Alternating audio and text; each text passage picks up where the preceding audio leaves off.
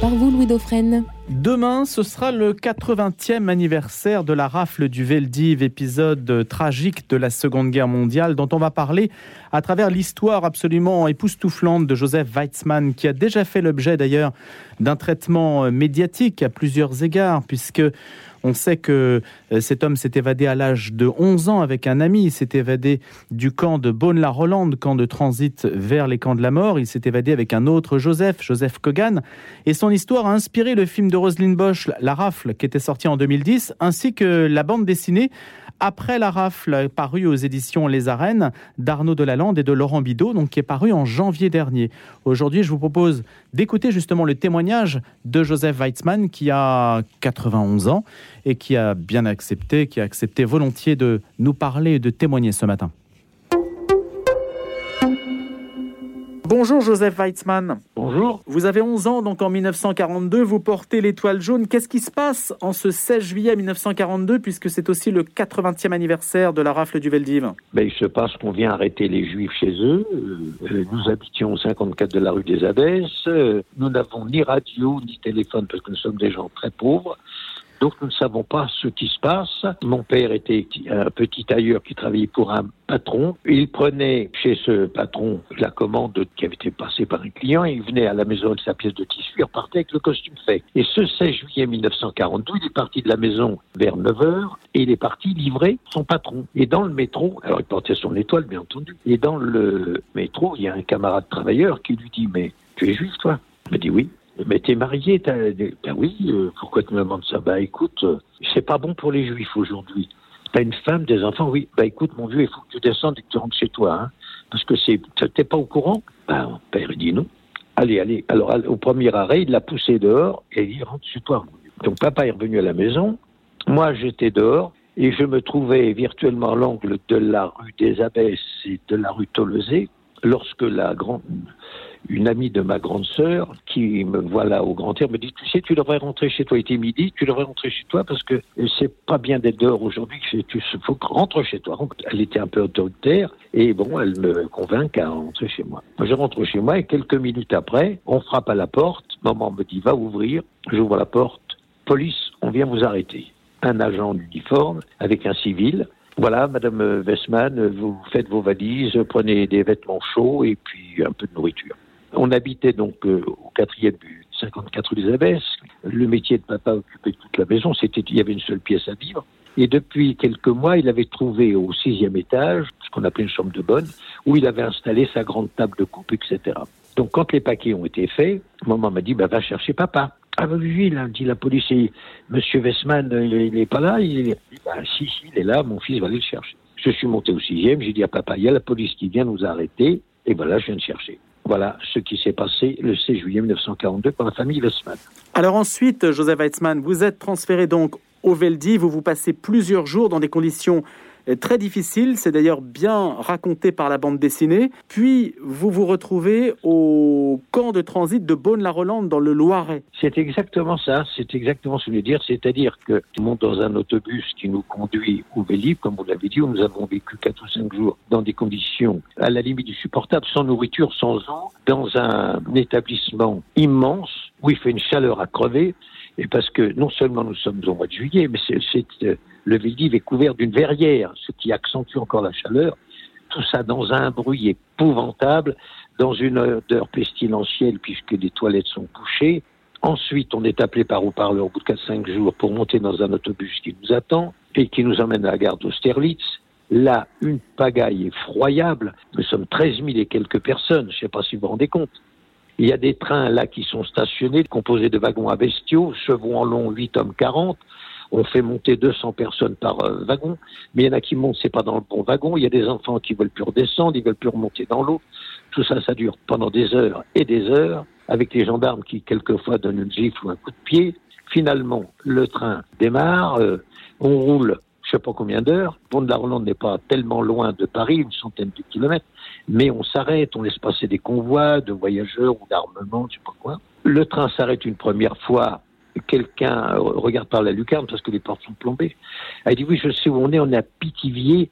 Ça, je sais, c'est un camp qui se trouve pas loin d'Orléans. Bon, notre wagon ne nous sauvera pas. Au bout d'une heure ou deux, il repart. Et au bout d'une heure à peu près, on arrive en gare de Bonne-la-Rolande, où là, le train se vide entièrement et nous prenons à pied la route qui mène, ce qu'on appelait nous le camp de concentration de Bonne-la-Rolande, en traversant un village absolument fantomatique. Et puisque les gendarmes avaient dû passer en disant, vous fermez les portes, fermez les volets, personne dehors, pas un chien, pas un chat. Voilà. Et là, nous arrivons au camp de Bonne-la-Rolande. Et là, les enfants sont séparés aussi des parents? Pas du tout. Les enfants petits restent avec leur mère. Il y a baraque pour femmes, baraque pour hommes. Il n'y a pas de baraque pour enfants. Moi, je ne sais pas si mon père s'est débrouillé pour que je sois avec lui dans la baraque des hommes, qui était la baraque numéro 7.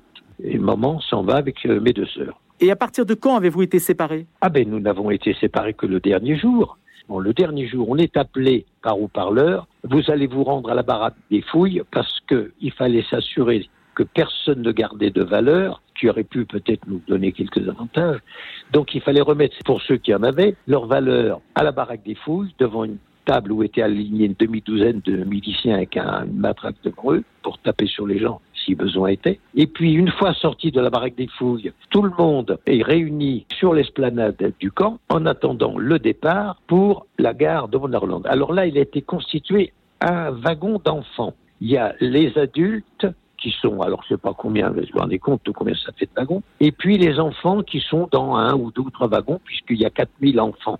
Et au moment où on allait partir, est arrivé un commande-car avec des Allemands, un officier supérieur et puis une demi-douzaine de soldats en armes. Et on a appris par la suite que cet officier venait voir si les ordres de Berlin avaient été respectés, c'est-à-dire que Berlin ne voulait pas qu'on déporte les enfants, tandis que Laval avait dit il faut se débarrasser des juifs en bloc et ne pas garder de petits. Alors cet officier allemand, pour répondre aux ordres de Berlin, a retiré au faciès les enfants qu'il estimait ne pas être en âge d'être déportés. Toi, toi, toi, toi, toi, j'étais un des toits.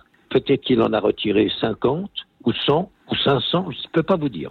Vous retournez dans vos baraquements et vous rejoindrez vos parents dans une semaine. Et une fois que ça, ça a été fait, moi je suis de retour à l'intérieur du camp. On ouvre les portes du camp de Bonne-Rolande et ce convoi immense d'êtres humains reprend la route de Bonne-Rolande qui filera directement, c'est un des rares d'ailleurs, qui repassera pas par Drancy, filera directement de Bonne-Rolande à Auschwitz, où les gens quand ils sortiront des trains, seront immédiatement gazés dès leur arrivée et brûlés au four crématoire. Joseph Weitzmann, le dernier moment où vous avez vu vos parents, c'est donc en présence de cet officier allemand qui a fait le tri entre les enfants qui restaient Ah non, non, pas du tout. Le dernier moment où j'ai vu maman, c'est quand j'étais avec elle à la baraque des fouilles, où nous avons traversé, donc nous sommes passés sans encombre, on n'avait pas de bagarre.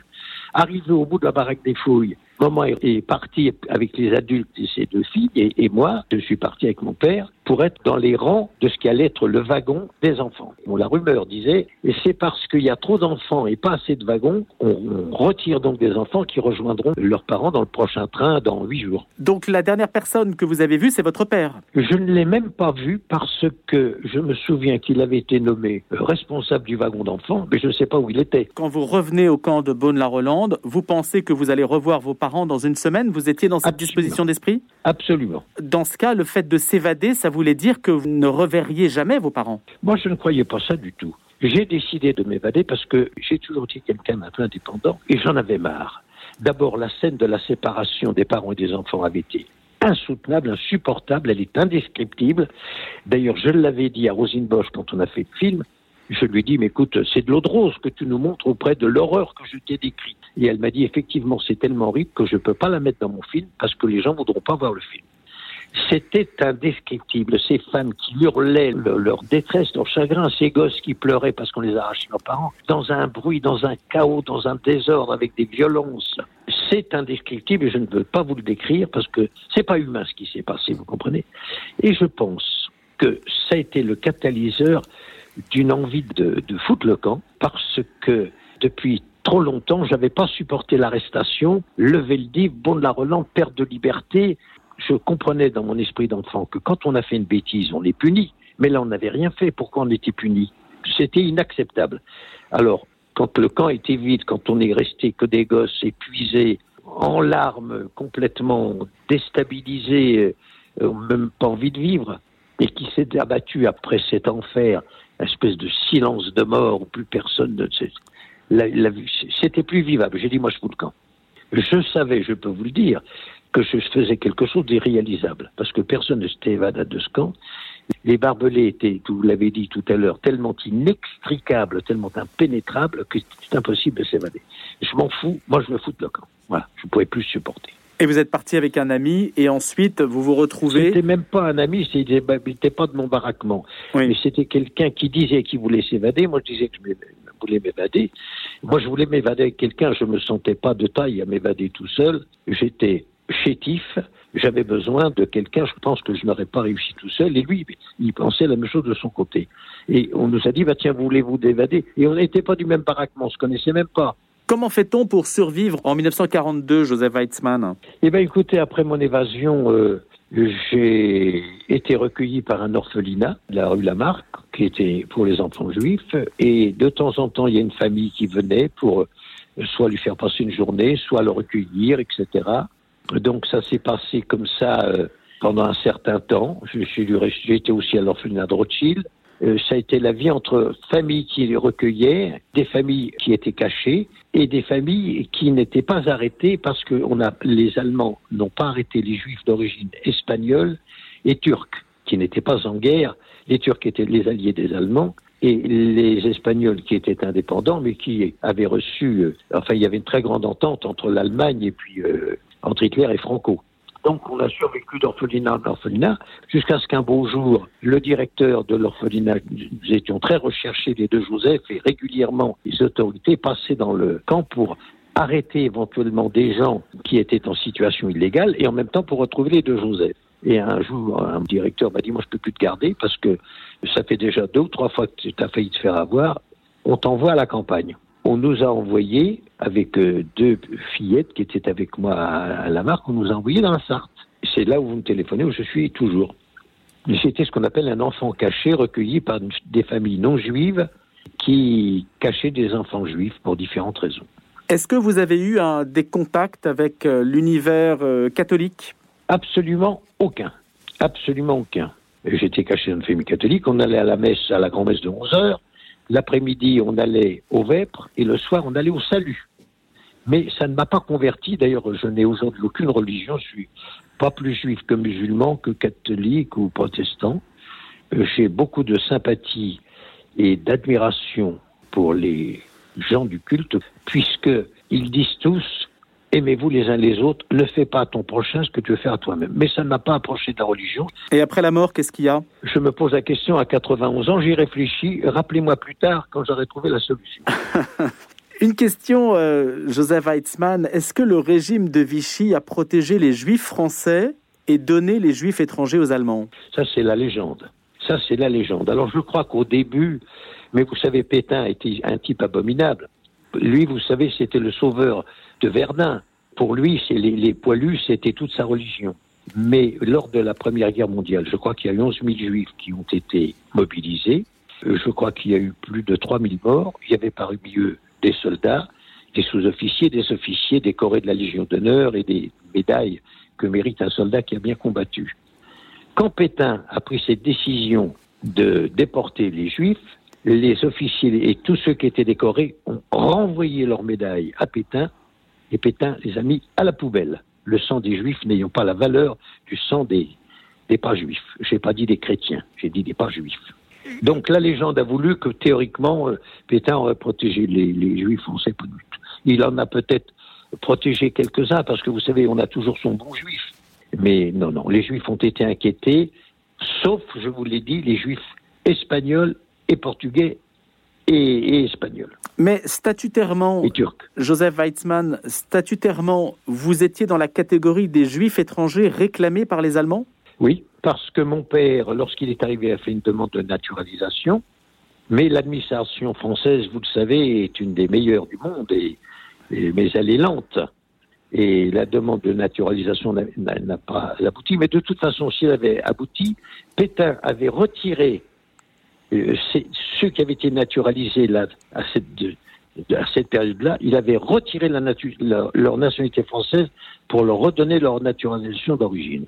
Toujours est-il qu'au moment de l'arrestation, euh, sur l'avis de déportation que j'ai que j'ai que le mémorial de la Chambre m'a envoyé, papa est déclaré comme russe, maman comme polonaise et nous comme français. Mais nous n'étions pas français, puisque nous étions, il n'y avait pas le droit du sol, on était la nationalité des parents.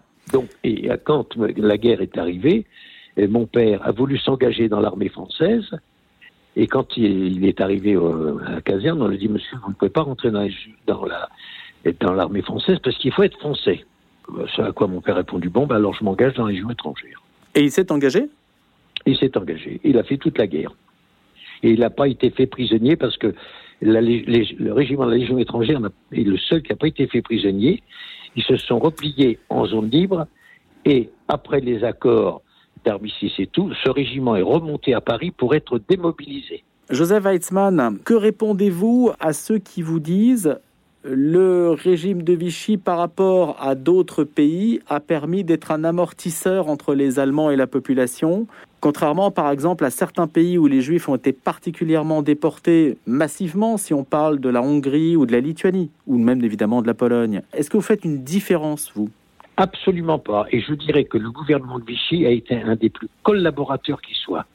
Cependant, si le gouvernement a été très collaborateur, la population française ne l'a pas été. Et je vais vous en donner la démonstration.